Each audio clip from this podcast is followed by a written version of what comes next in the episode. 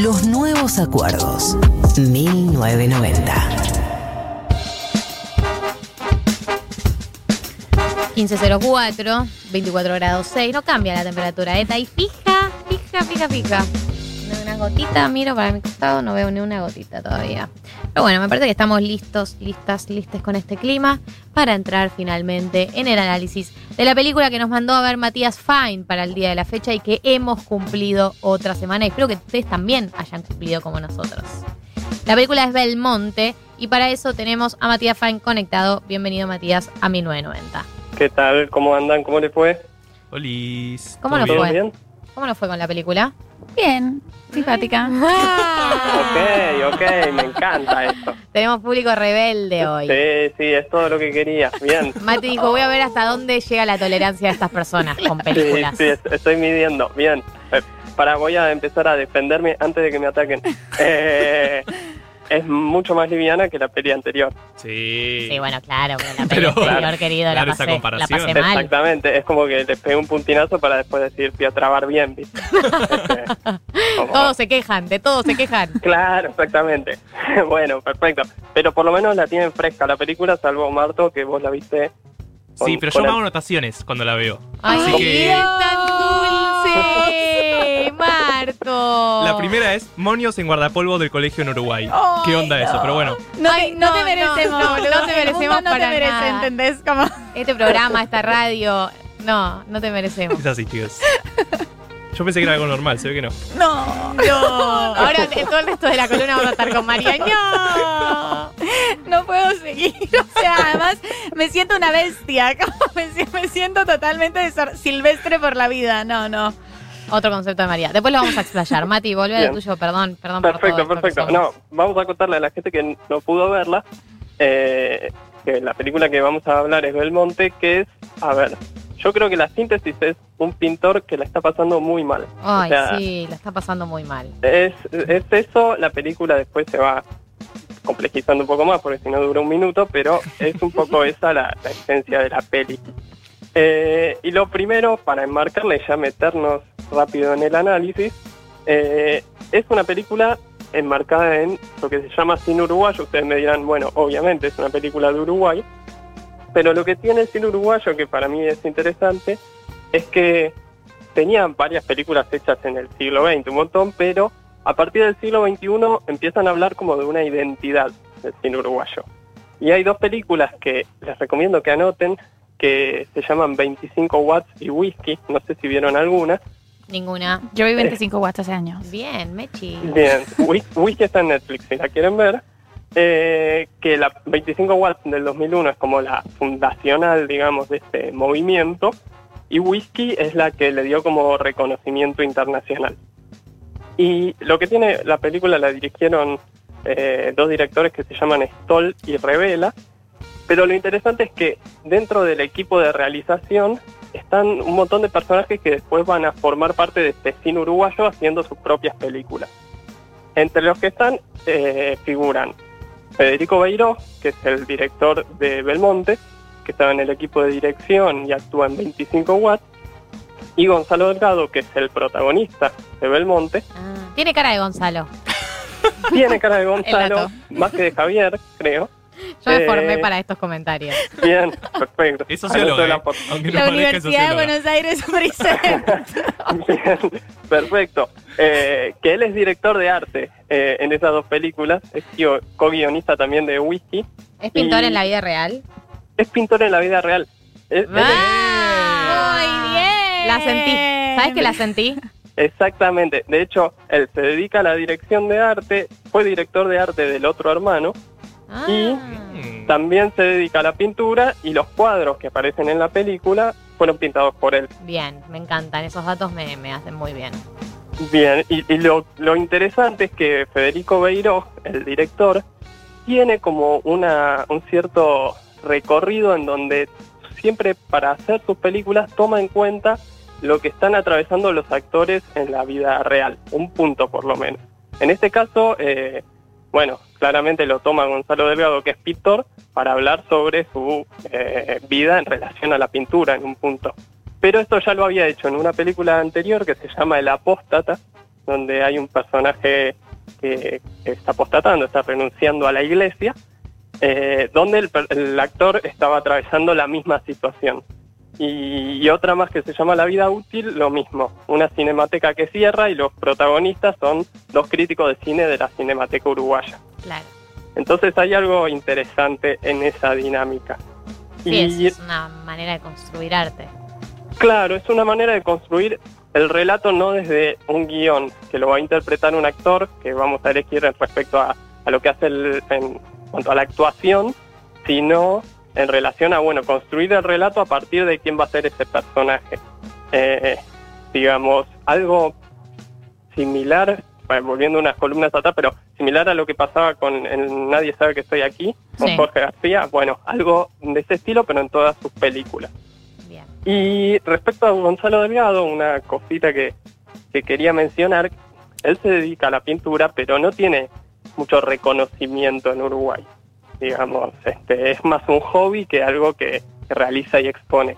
Y tiene una historia que es que eh, su reconocimiento, si quieren, llegó porque el cantante de Aerosmith, Steven Tyler, estaba en Montevideo por, por cantar con la banda y salió a caminar por la ciudad vieja, por un barrio de Montevideo y se encontró eh, afuera de un taller de arte unos cuadros tirados en un tacho de basura y los agarró y se los llevó. Eh, Amo y esta lo- historia. y los cuadros eran de él y entonces todos lo fueron a buscar. Tan como- bohemio todo. Sí, sí, todo muy bohemio, todo muy de, de esa situación y a él lo fueron a buscar y él decía algo así como, como bueno, evidentemente vino alguien de afuera que me valora más que todo lo de acá adentro, digamos. Bueno, Este, eh, bueno, perdón, ya me voy a meter en la peli. Sí, sí. No, sí, sí, vayamos a la peli. No, vayamos- que eso me llama la atención, como hay algo que me pasaba con él como pintor, que es que no es un pintor tipo fracasado, para mí como que muchas veces cuando aparecen estos artistas como que no terminan de pegarla, para mí no es el caso, o sea, es un chabón que viene gente y le compra cuadros, que está por hacer una exposición, para mí no es eh, como el rol del artista que no la pega, pero a la vez eh, no termina de quedar claro cuán, cuán, cuánto vive de eso, cuán bien vive de eso. No, evidentemente no lo suficiente, porque cuando viene la hija él tiene que dormir Sí. en el sillón, hay una situación, pero a la vez tampoco pareciera que le va mal.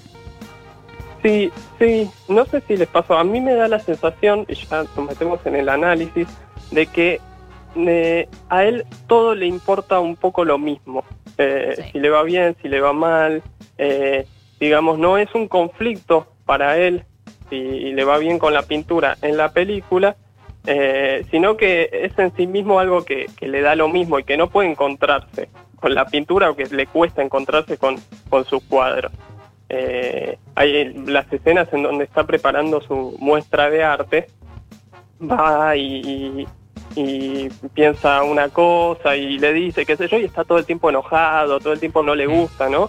Dale, No sé María. si vieron. Dale, ahí va, la, ahí va la enojada. No, no es enojada, no es enojada. Pero bueno, otro hombre heterosexual en su mediana edad en crisis, ¿no? Es una cosa que me pareció que era también muy sobre eso, como, como esa crisis de su masculinidad, básicamente, como y, y- y eso me, me dio un poco de. mm. pero después me pareció que justamente era la idea eh, del, del personaje para Yo- conmigo. Yo tuve una lectura medio que abro discusión, pero para mí hay algo de homoerotismo. Sí, en parte, no Sí, solo porque pinta chabones desnudos, básicamente, que es lo que pinta, solo pinta eso, sino que como que la hija le pregunta y él escapa, y en un momento aparece un personaje, un hombre, que no sabemos quién es, pero como que En con- una de las escenas Sí. finales, el que está en el árbol. Claro, pero como que yo entiendo que Le él, tira tuvo, onda. que él tuvo una relación o quiere tener, como que hay algo ahí. Y para mí, como que la analicé por ese lado, no tan crisis heterosis, hombre, mediana edad, sino como se separó y en parte por eso se separó. Como Claro, eh, no sabiendo bien qué quería sexualmente y buscando, no sé, una pareja hombre, esa- ese hombre que aparece. No, y también eh, hay otra escena en, en- en la que están las columnas ahí en, el- la sala de música donde está Laura el viejo, o no sé si toca el viejo, no sé bien qué, qué es lo que hace, que también aparece un, un tipo y él como que se esconde medio de- detrás de una columna, no se, no se anima a acercársele. Tiene todo un tema para mí ahí que está como, como que está latente, pero él claramente no se anima a, a- a- a explorarlo. No, no. Sí. eh, como ese, y además como que toda, la, to- toda su torpeza vincular me parece como Sí, tiene una torpeza vincular. una Totalmente. torpeza vincular insoportable. Totalmente. Eh, yo creo, comparto lo que dicen, hay también una cosa con, con el padre, ¿no? Que, que eh, está como, eh, él dice en un momento que este señor que lo viene a buscar y, con el hermano, pero no lo menciona, ¿no? Hay algo de lo que no se menciona también que está muy fuerte. Eh, yo no sé qué, qué les pasó respecto al, al personaje, pero, pero vinculado a esto que decían, hay algo de la mirada de los otros que está todo el tiempo presente, que lo está todo el tiempo incomodando, e incluso cuando están solos siente que está siendo observado de alguna manera. No sé si ustedes lo vieron eso también. Sí, que está incómodo siempre que está con otras personas, eso seguro. Eso seguro. Eh, lo de cuando está solo, es que ya hay tantas, hay, no hay tantas escenas en las que está solo, las que está pintando, digamos. Bueno, hay eh, algunas escenas como Ah, y la las que que están en, las que están en la costa, en la costanera, la en que el está en la costanera, eh, pero digo incluso, no sé, eh, para mí hay, hay, eh, en una escena eh, al principio que está con esta mujer que se empiezan a besar y que él mira como a una escultura Sí. y se frena y se va. ¿no? Como, como si, como si, bueno, eh, no sé, algo de, de sentir que, que evidentemente no están ellos dos solos ahí, o, o a mí me dio esa Y cuando sensación. está con la chica al final también tiene como un flash que piensa que hay, que, que sea la sensación de que es una, una fantasía y que hay dos mujeres más mirándolos. Totalmente, totalmente. Y les quería preguntar, eh, que es algo que a mí me surgió eh, y también lo pensaba en relación a esto que les mencionaba el cine uruguayo, que si creen que esta peli eh, podemos decir que es una comedia o si es otra cosa. Ay, ¿sabés? Vos habías dicho que era una comedia uruguaya. Y me Yo había dicho que era una comedia uruguaya. Sí. Pues no me reí, decirlo. Ah, Me sorprendió. De estas cosas se ríen los uruguayos. sí, sí, sí. Está bien. Eh, Con razón y- Tiranos Temblar la rompió tanto, que tenía la vara bajísima de lo que era reírse. Sí, Estaban estallados con esta película. Ah. Ya, descubrieron algo nuevo. Eh, no, eh, sí, yo había dicho que era una comedia uruguaya eh, y después la vi y dije, no, no es una comedia uruguaya y después la volví a ver y dije, sí, sí, es una comedia uruguaya, pero quiero saber qué piensan ustedes. Justo escuché un episodio de comedia en la cual está Ana Katz y Sí. discuten esto. Le preguntan, ¿son comedias tus películas? Por ejemplo, Total. Sueño Florero París, no sé si la vieron. Eh, y ella dice, no sé si es una comedia, como es la vida. Yo no creo que sea una comedia, esto para nada, menos que Ana Katz. Como si Ana Katz no es una comedia, esto menos. ¿Por qué crees que es una comedia? Bien, justo iba a mencionar exactamente el mismo episodio del podcast porque Ah. me encantó. Hola Mati, ¿cómo estás? No, no lo preparamos, digámoslo, no lo preparamos, eh, pero hay algo que, me parece súper interesante de lo que mencionan acá en ese, en ese capítulo, que tiene que ver con, con lo cotidiano. Este, a mí me da la sensación de que en lo cotidiano de la vida de Belmonte está como esa situación eh, súper incómoda todo el tiempo y súper como, como pesada, y también hay algo como de, de cierta torpeza de él en esa cotidianeidad que, también genera, o a mí por lo menos me generó, como cierta gracia, es decir, no, no puede estar eh, sucediendo esto, como, como que todo se vuelve tan lento y él se vuelve tan torpe que incluso es él el que pone incómodos muchas veces a los otros personajes, y no los otros los que lo incomodan a él. Este, hay, hay una hay una escena en donde se pelea con, con unos amigos del padre. Y, y como que en ningún momento estaba dada la situación para que se pelee, pero él como que no sabe cómo responder y se pelea. Como que Sí, sí, sí, que le dice como yendo. No me acuerdo cuál es la, la expresión, Claro. como que le, pre- le hace una pregunta y él se enoja con una pregunta completamente normal. Sí, le dicen, este, bueno, que, eh, ellos le, le- le preguntan sobre su vida y, y, eh, como que el padre le cuenta toda la vida de él y entonces le dicen, ah, bueno, qué bien que se está yendo. ¿Yendo a dónde? Sí, le- esa es la reacción, como, como no, no, o sea, no, no estoy en esta conversación, estoy por fuera, digamos. Este, y esto es algo que se repite varias veces, me parece. Y el cine uruguayo, o sea, entonces las características tienen que ver con esto de eh, usar actores que están pasando, que están a su vida pasando por, por la situación de la película y En realidad- cosa más. En realidad yo lo, lo vinculo más con esta forma de humor que tiene que ver con, para mí, el, tono y el ritmo de súper lento y súper monótono en un punto. Eh, incluso, justo mencionaban Tiranos Temblados, hay un, re- un recurso totalmente distinto porque está en otro plano, pero bueno, también es en materia audiovisual, eh, en donde el tipo de Tiranos Temblados eh, relata un montón de cosas con el mismo tono. Es verdad. Sí. Y la importancia de esas cosas varían, pero todo para él es igual en un punto, ¿no? Entonces Dale, dicen, dale, entonces, Igual no varía tanto. Es decir, como justamente lo que a mí me parece fantástico de Tiranos Temblad y del cine Sí. uruguayo es que la cadencia es finalmente no pasa nada en Uruguay, ¿no? Es una cosa como, bueno, y hoy Marta saluda a este perrito.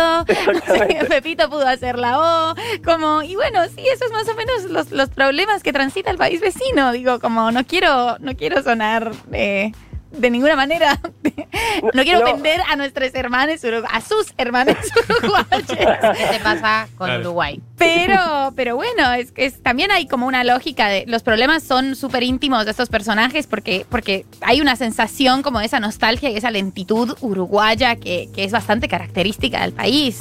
Totalmente, pero, pero incluso en esta eh, forma característica está eh, de la manera en que se aborda, si eso puede ser eh, gracioso o tristísimo, ¿no? Sí. Claro, pero en esta película yo lo veo más tristísimo que gracioso. Ok, Porque la paso tan mal con él que no me tira para el lado de la comedia. Tiranos Temblados sí. Creo que ese es como el, claro. Es que la Sí, voz el de, contexto, sí. la voz Sí. del de Tirano Temblado le, le da un tono muy, muy humorístico ya desde el vamos. Hay Sí. algo en la, en la manera en la que relata los hechos que es muy gracioso. Claro, yo creo que en Tiranos Temblados eso está más eh, como contrastado, ¿no? Lo que, la forma en que se relata y las imágenes. Y acá quizás es una cosa mucho más, eh, mucho más fina y que también es, digo, eh, eh, me parece que también hay una cosa de, de la comedia que, que, que también puede no funcionar, ¿no? Y que cuando no funciona es, es mucho más triste. es como, sobre todo si hay algo volviendo a lo de Ana Katz que dice como que toda comedia abraza una profunda desdicha. Eh, bueno, si estás relatando una desdicha y no funciona el chiste, es triste. Totalmente, estoy de acuerdo. Bueno, ha sido Sí. una, una linda película para analizar, a pesar de los enojos que, que, que ha generado en los Sí. integrantes de 1990. Nos ha abierto No. puertas interesantes. Bien, espero no, no haberlos ofendido demasiado. Este, Nunca. Bien, Ay, eh, estamos reconectados, soy Marto. No con vos, Mejis. bien, perfecto. Eh, si les parece, yo les quiero advertir respecto a la próxima película que vamos a ver. Llama- Tipo de advertencia. Yo ya la vi, Ah, No sé. qué porque yo ya sé lo que va a contar Mati antes de que lo cuente. Ok. Eh, la película se llama Pienso en el final. No sé si ustedes, Marta y María, la vieron. Fue hit de Netflix, Googleando. hit de Netflix en una parte de la cuarentena. Ah. En inglés, I'm thinking of ending Oh, things. no, No, no tengo mucho para decir de esa película. sí, la vi. Soy tip, la odio. Y quiero que o sea, A mí me gustó. Estoy en Julia. A este mí me gustó. ay, cómo le gusta a Kaufman hacer cosas que no tienen sentido o que son totalmente predecibles. No, no, ya quiero que sea el que, o sea, tengo mucho para decir. Perfecto. Bueno, Perfecto, vamos entonces para el próximo curso de cine. Pienso en el final o I'm thinking of ending things. Exactamente. Excelente. Bueno, genial. Mati, gracias por tu presencia en 1990. Te deseo un buen fin de semana. Bueno, muchas gracias a ustedes. Un beso grande. Besito.